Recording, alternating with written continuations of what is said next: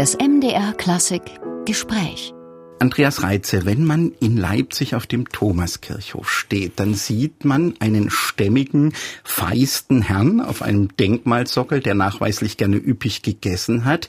Sie sind ja nun, wenn Sie mir so gegenüber sitzen, das krasse Gegenteil, habe ich den Eindruck, optisch von Johann Sebastian Bach. Sie sind auch Marathonläufer, weiß ich. Also rein optisch liegen zwischen Bach und Ihnen Welten. Wie sehen Sie das? Ich glaube, da täuschen Sie sich. Ich esse sehr gerne und ich koche vor allem sehr gerne. Also ich habe jahrelang jetzt jeden Mittag gekocht. Das war eine große Herzensangelegenheit von mir. Das liegt in der Familie. Mein Bruder ist auch kochbegeistert. Wir haben auch schon zusammen gekocht. Und wir kochen gerne ausgiebig. Und wenn wir uns ja die Rechnungen ansehen von Bach, also dass ich zum Beispiel in Halle war oder an solchen Orten, die sind ganz ausgiebig, vor allem auch viel Wein, ja. 16 da, Kannen Rheinwein, Ja, genau. Ich, ja. ich trinke keinen Wein, da unterscheiden wir uns. Also Johann Sebastian Bach und ich, wir würden uns super verstehen am Tisch, aber mit Wein könnte ich mit ihm nicht mithalten. Da war ich schnell unterm Tisch. Also, ja. Aber Stichwort Schweizer vielleicht mit Kaffee. Ja, ich mag gerne guten Kaffee, aber bitte keinen Schweizer Kaffee. Also es muss dann schon wirklich guten Espresso sein, italienischen. Wir haben gerade vor, da eine tolle Anschaffung zu machen. Ich brauche eine Espresso-Maschine im Anat. Sie haben als Junge in einem Knabenchor gesungen, den Singknaben der St. Ursen-Kathedrale in Solothurn. Diesen Chor haben Sie ja später dann auch übernommen.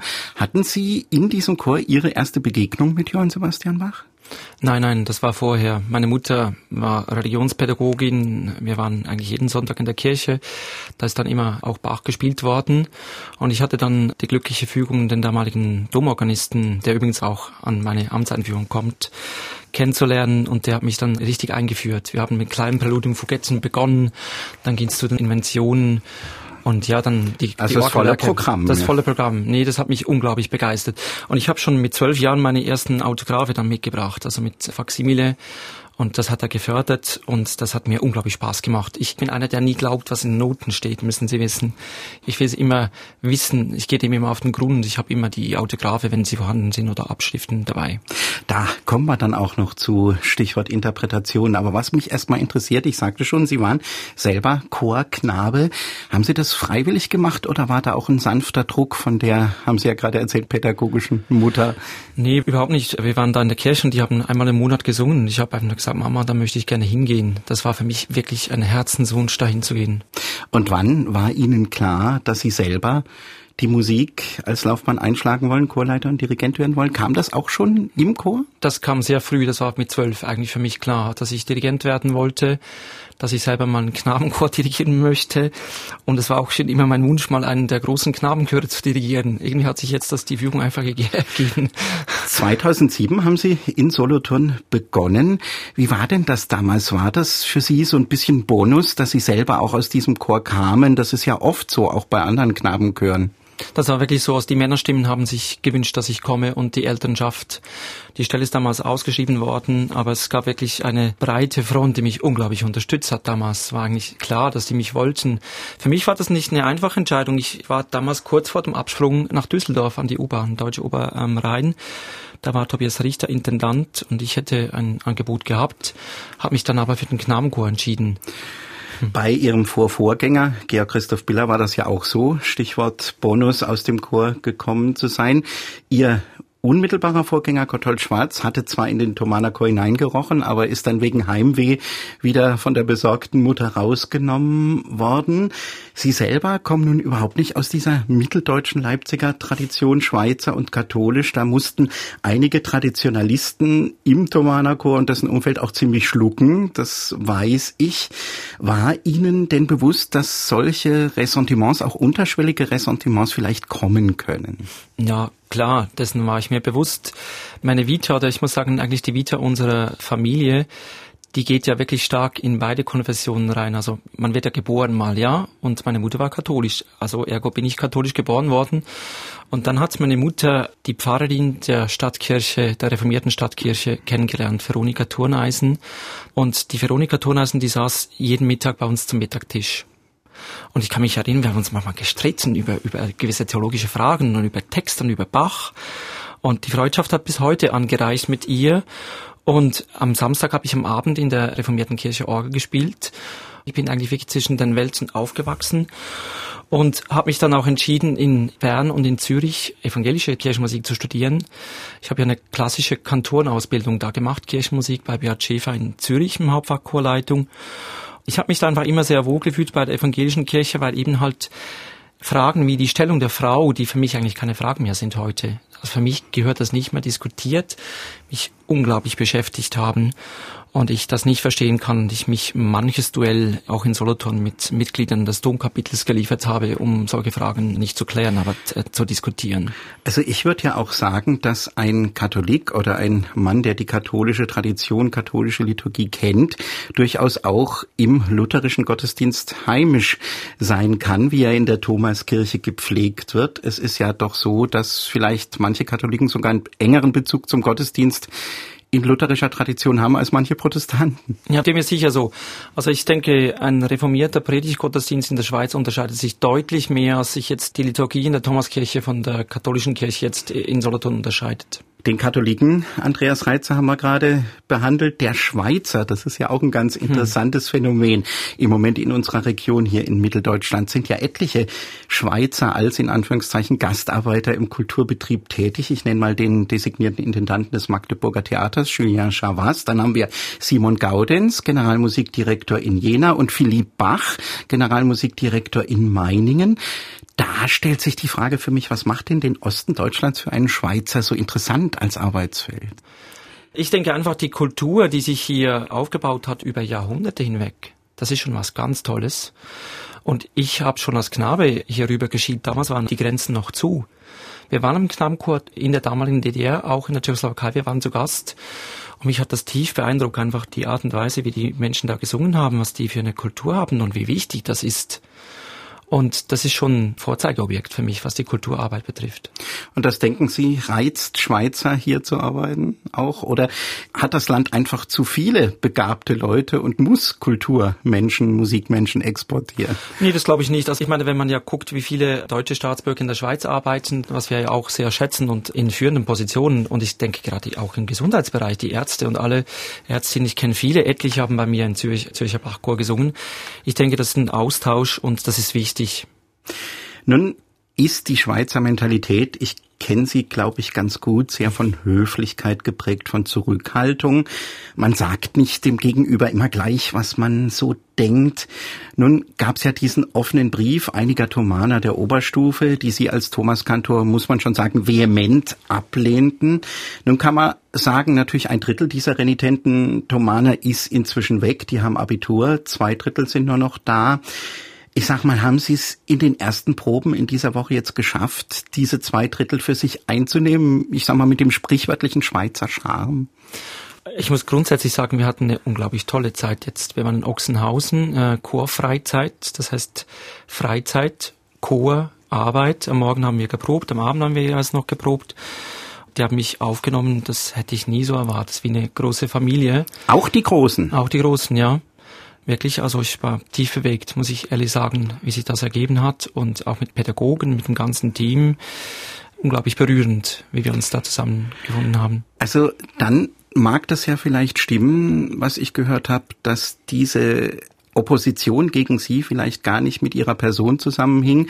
Wir haben auch etliche ehemalige Thomaner gesagt, es ging darum, dass die Thomaner zu wenig in den Findungsprozess eingebunden waren, dass sie eigentlich damit Probleme hatten und nicht mit ihnen so sehr als Person.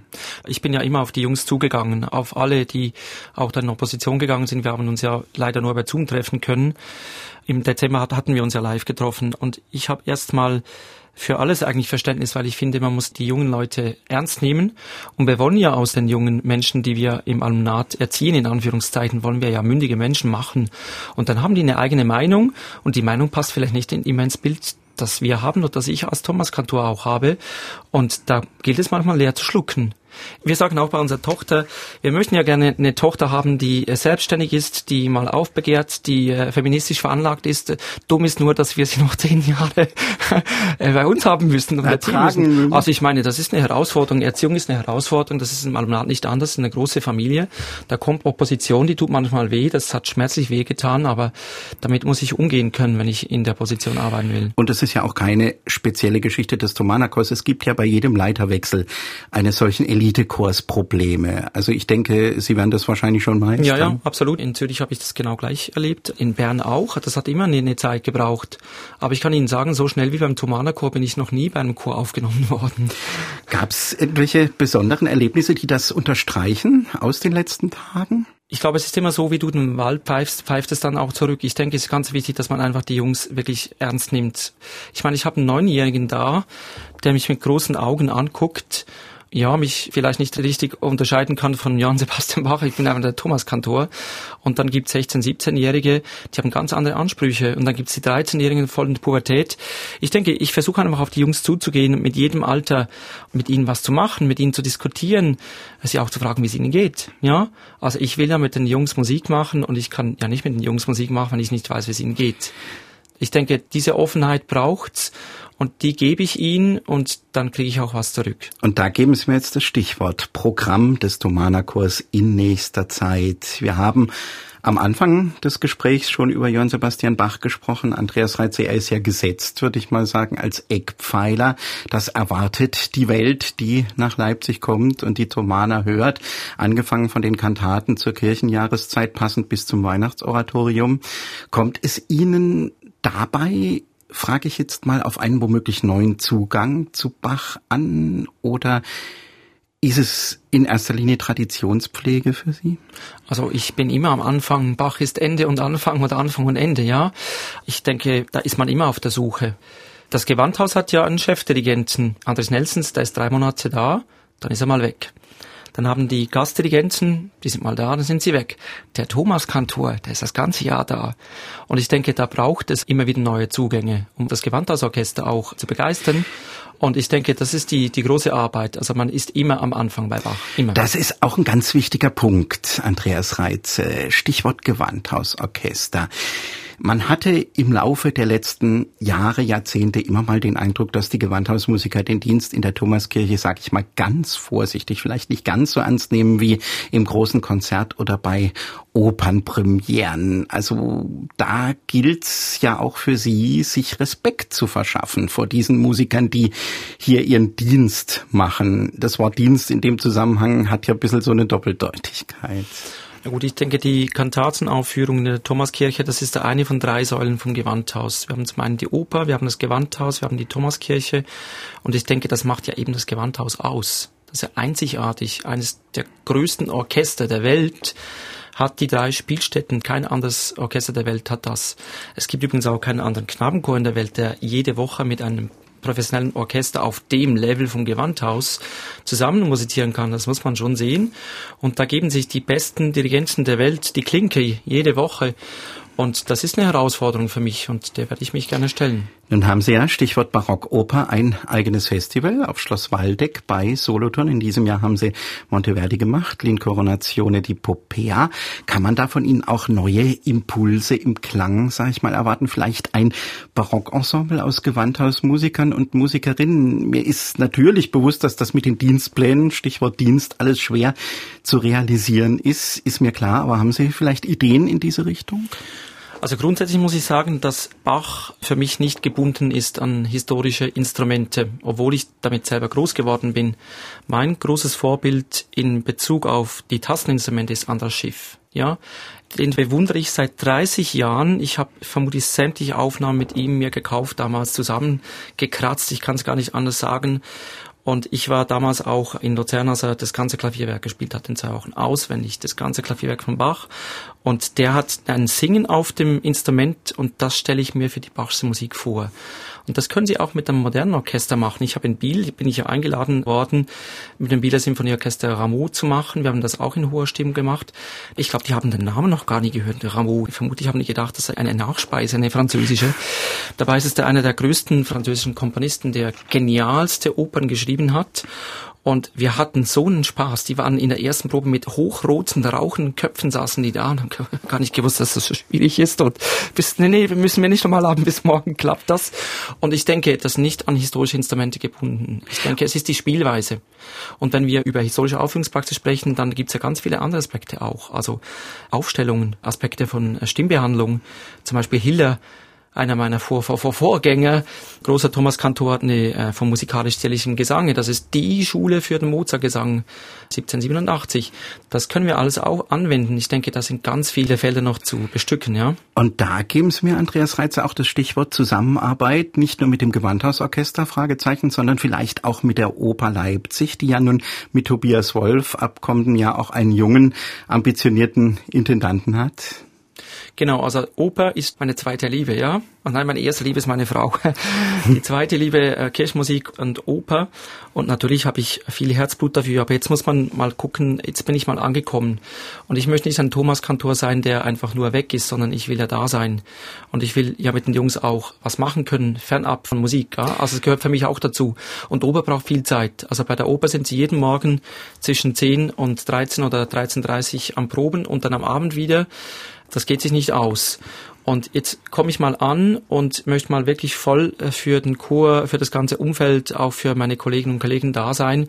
Und dann später, was sich ergeben kann, da bin ich natürlich offen, das ist klar. Und da natürlich jetzt die Frage, was haben Sie außer Bach, über Bach hinaus so für die nächsten Monate programmatisch geplant, mit den Thomanern aufzuführen?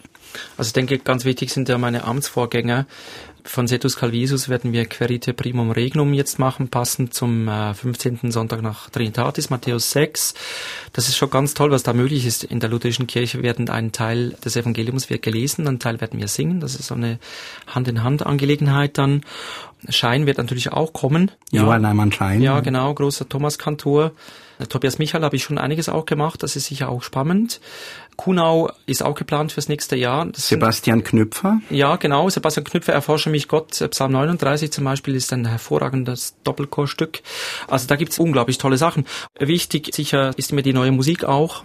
Ich habe mir da eigentlich als Vorbild auch den Psalm 98 genommen, was heißt, singet dem Herrn ein neues Lied. Wir haben auch über Composer in Residences nachgedacht und haben jetzt Bernd Franke mit einer Komposition beauftragt, die heißt Noch bist du da. Der Haupttext stammt von Rose Ausländer, eine bedeutende jüdische Dichterin. Dann haben wir Herrn Franke noch einen Timotheus-Text vom betreffenden Sonntag dazugegeben. Da schwingt dann auch das Matthäus 6 Evangelium mit, wo es heißt, man soll sich nicht zu stark sorgen, denn der morgige Tag wird für das Seine sorgen. Das ist ein gutes Oben für mich als Thomas Kantor, dass ich mir nicht so viele Sorgen machen soll. Und da hat sich jetzt eine wunderbare Komposition ergeben. Und da wollen wir dann anfügen, im nächsten Jahr wird Herr Schleiermacher was schreiben. Sie merken mit Schleiermacher und Franke zwei bedeutende Leipziger Komponisten. Das ist mir ein großes Anliegen, mit lokalen Kräften, die so toll sind, hier zusammenzuarbeiten. Und natürlich auch Georg Christoph Biller also er wird schon eine Rolle spielen in, in meiner Planung. Der ja nun auch interessante Dinge hinterlassen hat, das Kirchenjahr betreffend, auch mit genau. Bluesharmonik und so weiter. Ja. Und Schweizer Komponisten, Fragezeichen? Ja, wird auch was kommen.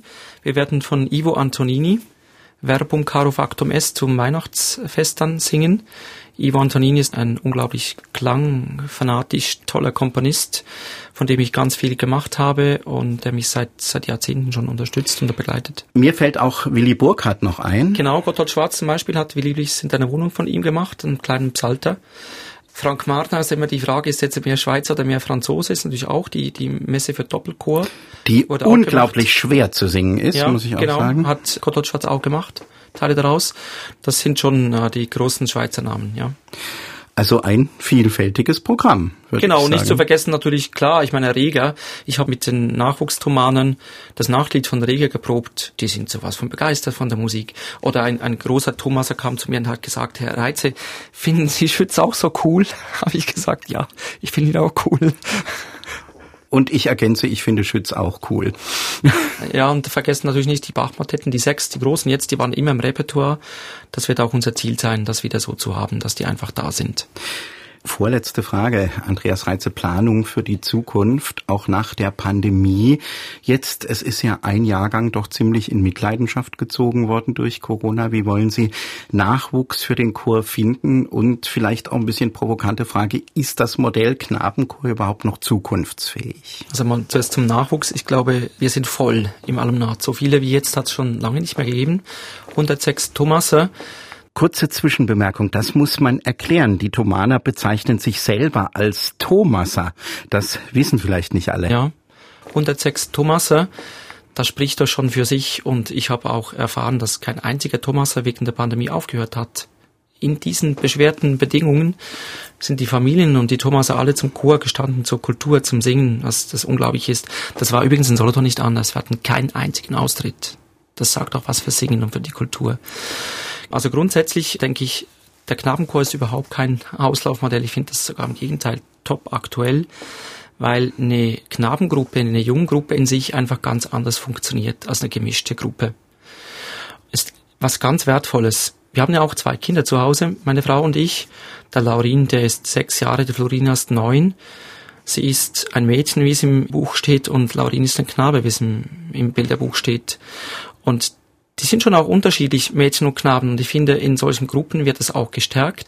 Es wird das Selbstvertrauen gestärkt, auch unter Knaben. Und das finde ich ganz wichtig. Und unsere Florina ist die begabtere Sängerin als unser Laurin. Das heißt, Mädchen haben genau die gleichen Möglichkeiten und sollten die genau gleichen Möglichkeiten erhalten zu singen wie die Knaben auch. Was ja nun leider noch nicht überall der Fall ist. Nicht überall, aber ich meine, Wernigerode zum Beispiel, den Rundfunkchor, da gibt's eine ganz, ganz hochstehende Mädchenchorarbeit. Es gibt hier die Schola Cantorum in, in Leipzig auch. Also das gibt schon. Hannover Mädchenchor, das ist einer der besten Chöre in ganz Europa.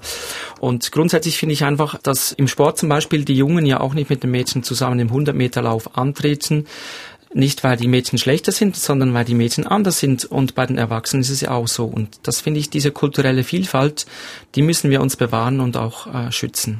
Heute Nachmittag um 15 Uhr, Andreas Reitze, werden Sie in der Leipziger Thomaskirche in das Amt des Thomaskantors eingeführt, in das Amt des 18. Amtsnachfolgers von Johann Sebastian Bach. Hand aufs Herz klopft es etwas?